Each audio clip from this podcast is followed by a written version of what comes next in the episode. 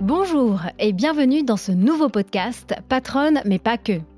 Je m'appelle Cyrielle Ariel, je suis auteur et journaliste d'impact spécialisée dans la RSE et le développement durable. Le but de ce podcast est de vous faire découvrir un portrait plus intimiste de nos leaders d'opinion, une personnalité publique ou politique, un dirigeant ou un entrepreneur. Et ils ont tous un point commun, un parcours inspirant, juché de réussite, de challenge, mais aussi d'échecs. Nous vivons dans une société trépidante, souvent représentée par des acteurs que nous connaissons uniquement via leur visage médiatique. Ici, je vous propose de les découvrir autrement, intimement. Bienvenue dans Patronne mais pas que. Pour ce nouvel épisode, je suis ravie d'accueillir Sandrine Sommer. Bonjour et bienvenue Sandrine. Bonjour Cyrielle. Alors tu as trois enfants, deux filles et un garçon. Tu es née en banlieue parisienne, en Seine-Saint-Denis. Tu es la directrice du développement durable de Moet Hennessy, qui regroupe, on le rappelle, 25 maisons de vin et spiritueux depuis maintenant presque deux ans. Mais tu es également restée 15 ans dans la maison Garlin, où tu as notamment été la directrice de la RSE. Et juste avant, tu as travaillé deux ans chez Make Up Forever. Et encore avant, tu étais chez Moët et Chandon. Alors, on a l'impression que tu es aussi entre l'univers des vins et spiritueux et celui de la beauté. Ces deux univers complètement différents, mais qui te passionnent? Bah, c'est des univers passionnants en fait. Donc effectivement, je suis entre ces deux, univers.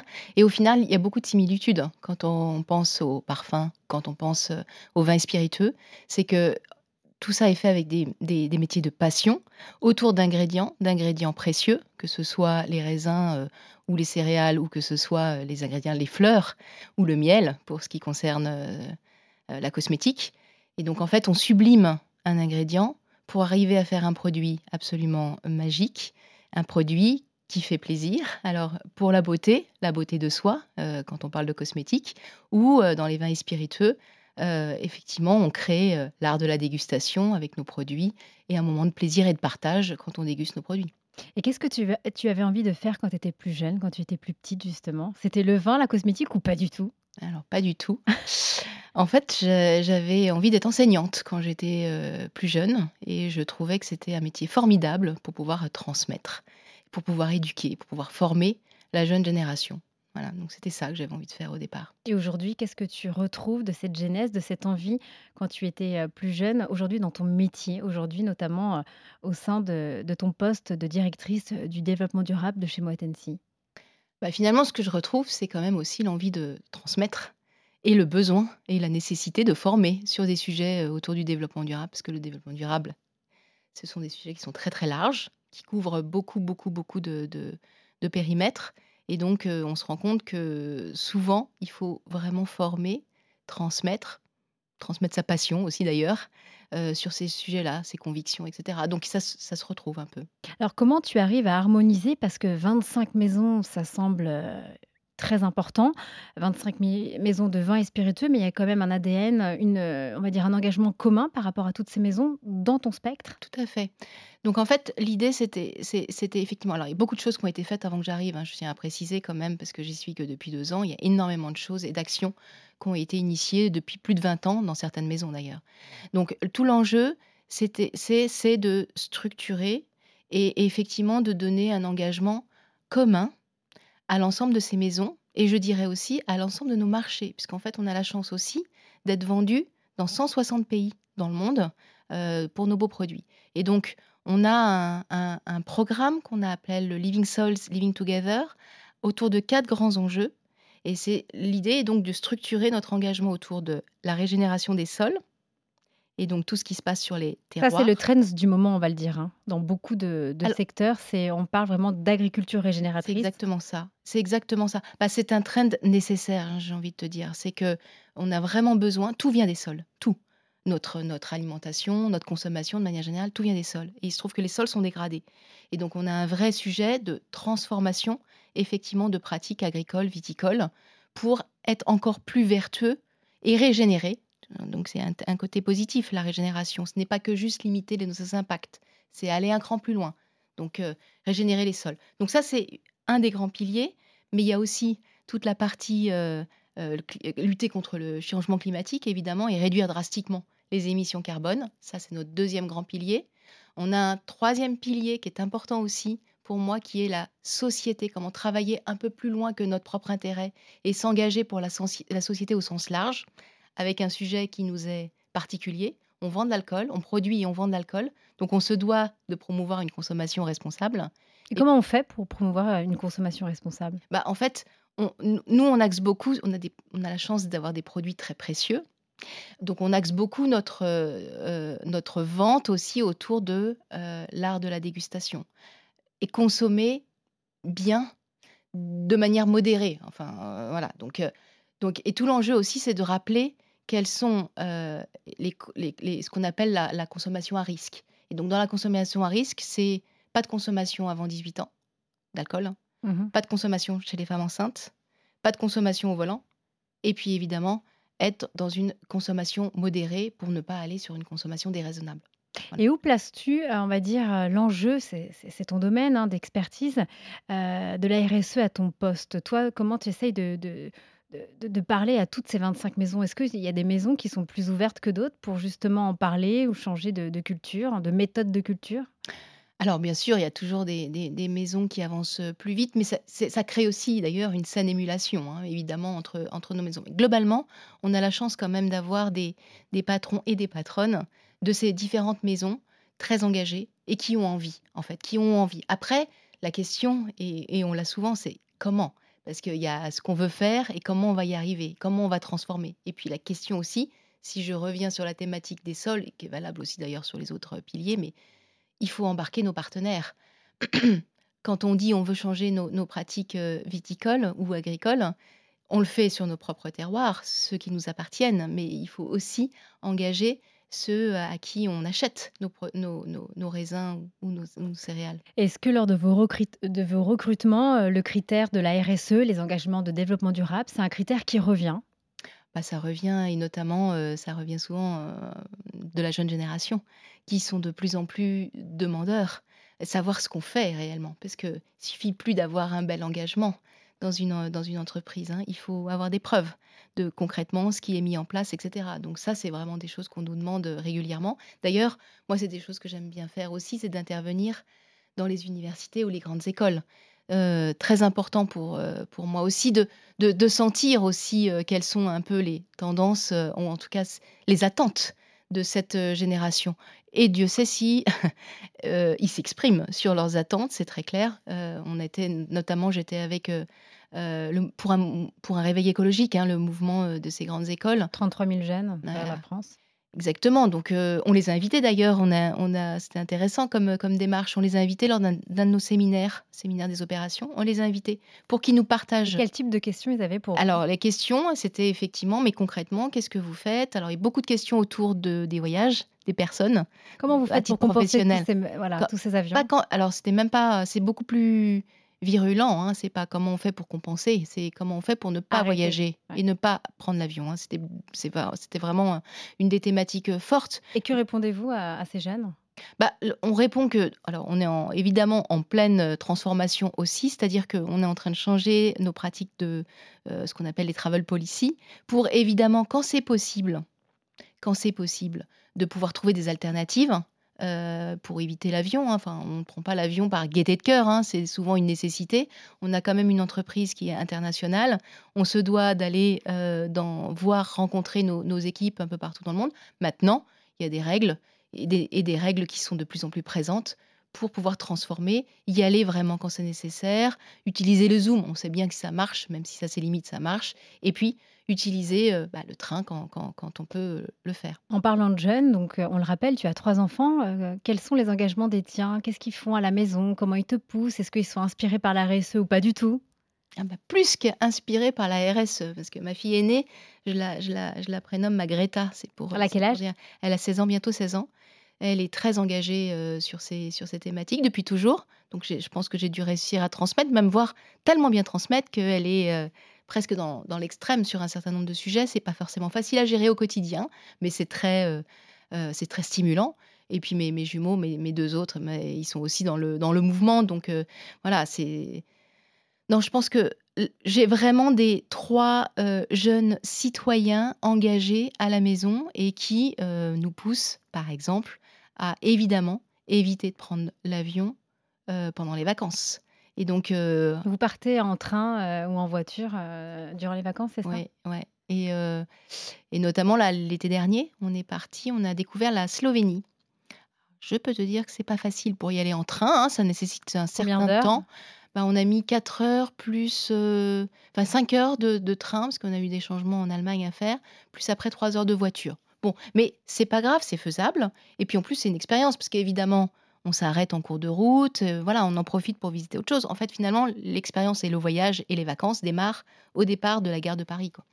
Donc euh, voilà, et, Slovénie reste une un très bonne, je ne sais pas si tu connais d'ailleurs, mais je ne connais pas encore. Voilà, et ben je t'engage à y aller parce que vraiment, c'est un, un pays formidable avec beaucoup de biodiversité et beaucoup d'engagement. Et toi, justement, euh, au sein de ton poste actuel chez Moestensi, qu'est-ce qui te passionne le plus? Qu'est-ce que tu préfères faire? Les rencontres ou euh, rencontrer des ONG, des partenaires? Qu'est-ce qui te motive? Après ces 15 ans chez Guerlain, on parle de beauté. Mais c'est très beau l'univers des vins spiritueux aussi, euh, vraiment. Et on y fait des formidables rencontres. D'abord, j'ai envie de te dire, tu, tu me dis les ONG, et oui, bien sûr, mais aussi en interne. En interne, on a vraiment la chance d'avoir des collaborateurs qui sont passionnés par ce qu'ils font. D'ailleurs, j'y étais moi il y a 20 ans, hein, dans cet univers déjà chez, chez Moët Chandon, et je, et retrouve euh, des, collaborateurs qui ont évidemment bougé un peu de métier, mais qui sont toujours là. Donc c'est un univers qui est, qui est, vraiment prenant, passionnant, engageant, stimulant. Donc les rencontres en interne déjà, moi ça me nourrit tous les jours. Et puis après, il y a les rencontres effectivement euh, en externe avec les ONG, de plus en plus aussi avec les institutions. Je trouve ça intéressant, cette dimension mmh politique, parce qu'on sait aussi qu'on doit agir euh, tous ensemble hein, pour aller plus vite. Tu te rappelles ce World Living Soils Forum qu'on a organisé euh, début juin, voilà, sur la thématique des sols, la régénération du sol, où justement on avait invité énormément de parties prenantes différentes, dont des institutions, des gouvernements, des ONG, des, étudiants, des scientifiques. La sphère scientifique aussi, elle est très intéressante. Et c'est très important aussi d'avoir des, vrais chiffres d'ailleurs et d'avoir des vrais faits scientifiques, même si euh, typiquement sur le climat, c'est comme si c'est pas nouveau qu'on ait ces faits scientifiques. Hein. Bon, maintenant c'est bien, on commence tous à les vulgariser, à mieux les comprendre manifestement. Mais alors du coup, entre, on va dire, l'univers viticole et la beauté, qu'est-ce que, qu'est-ce que, qu'est-ce que tu préfères aujourd'hui? Mais alors, j'ai pas abandonné euh, je me beauté. toujours. Voilà, tout à fait. Et, je, et tu vois, il y a quelque chose qui, qui, qui nous lie encore, notamment, ce sont les, les abeilles. Euh, tu sais combien euh, les, abeilles étaient importantes pour la pollinisation. la pollinisation et pour les fleurs et pour Garlin, hein, puisque c'est vraiment au cœur de, l'histoire de Garlin. Et finalement, les, abeilles, elles sont aussi importantes, même si la vigne, par exemple, n'a pas besoin de, de pollinisation, mais les, les, abeilles sont importantes pour la biodiversité. Or, c'est un sujet vraiment aussi qu'on est en train de retravailler.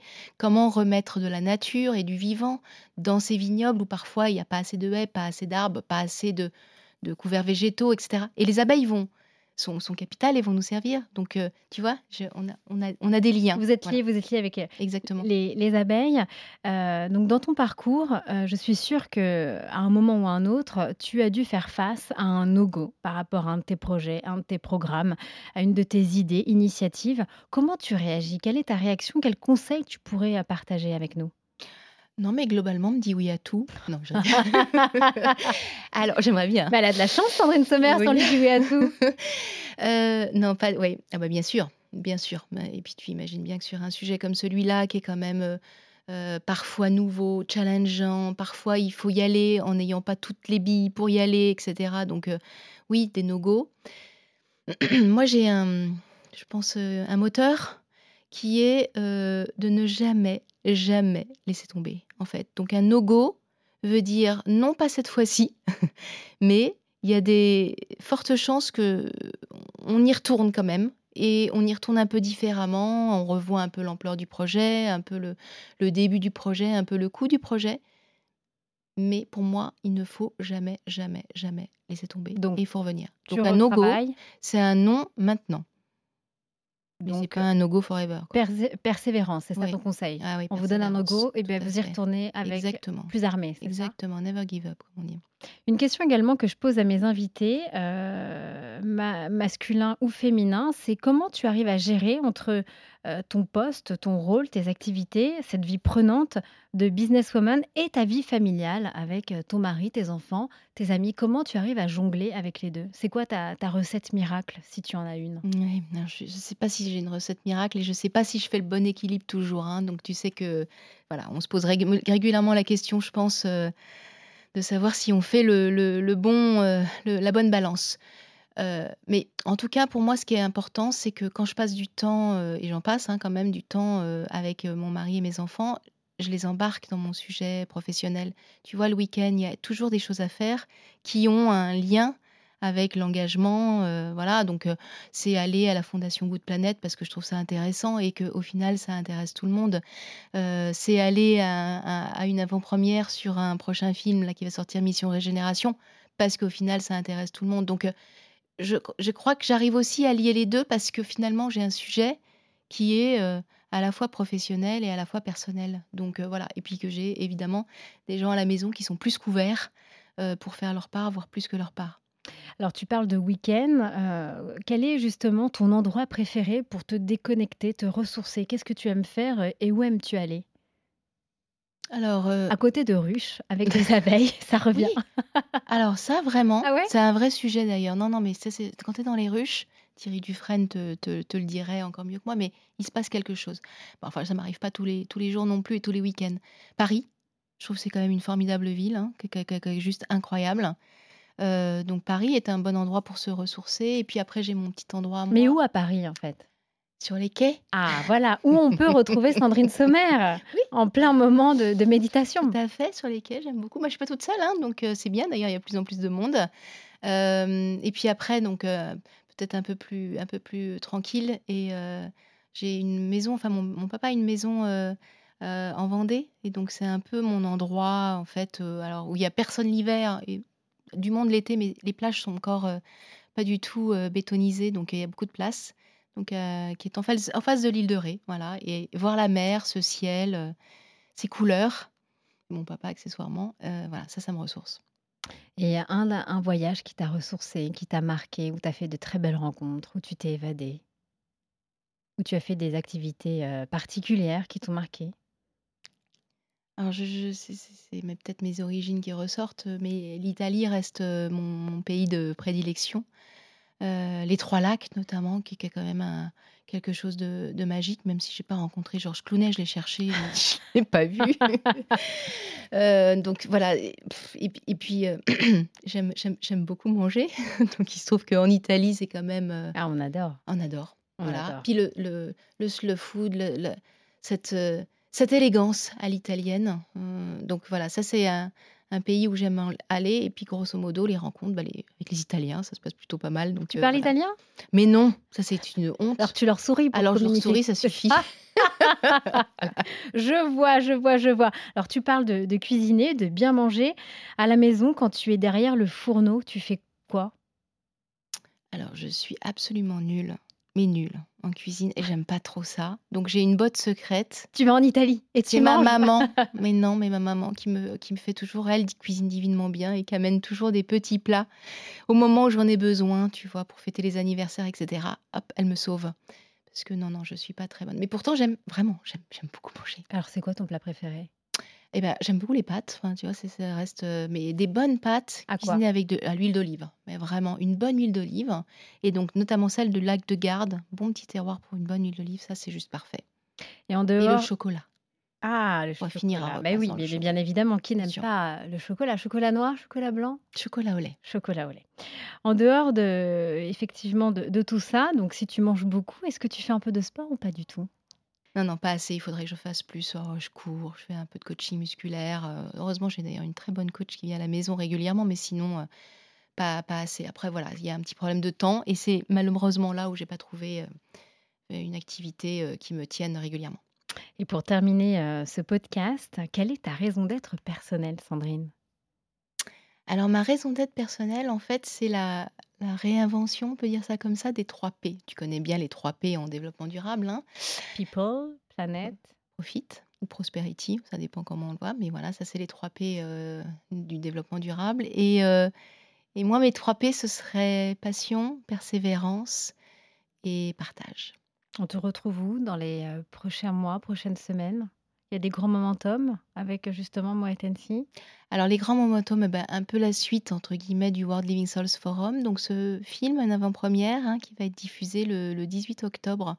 Mission Régénération, donc c'est la version française euh, de Kiss the Ground, je ne sais pas si tu l'avais vu, euh, vraiment qui explique bien sur l'agroécologie et, et, effectivement la régénération des sols. Et puis les universités de la Terre, où NC est partenaire de, des universités de la Terre le 25 et 26 novembre, où on reparlera à nouveau de la forêt, de la régénération, des pratiques euh, vertueuses. Eh bien, merci infiniment Sandrine pour euh, justement ce, ce, partage, tes expériences et puis tes conseils. Merci infiniment. Et puis nous, on se retrouve très vite dans notre prochain épisode. Au revoir. Au revoir, Fariel, merci.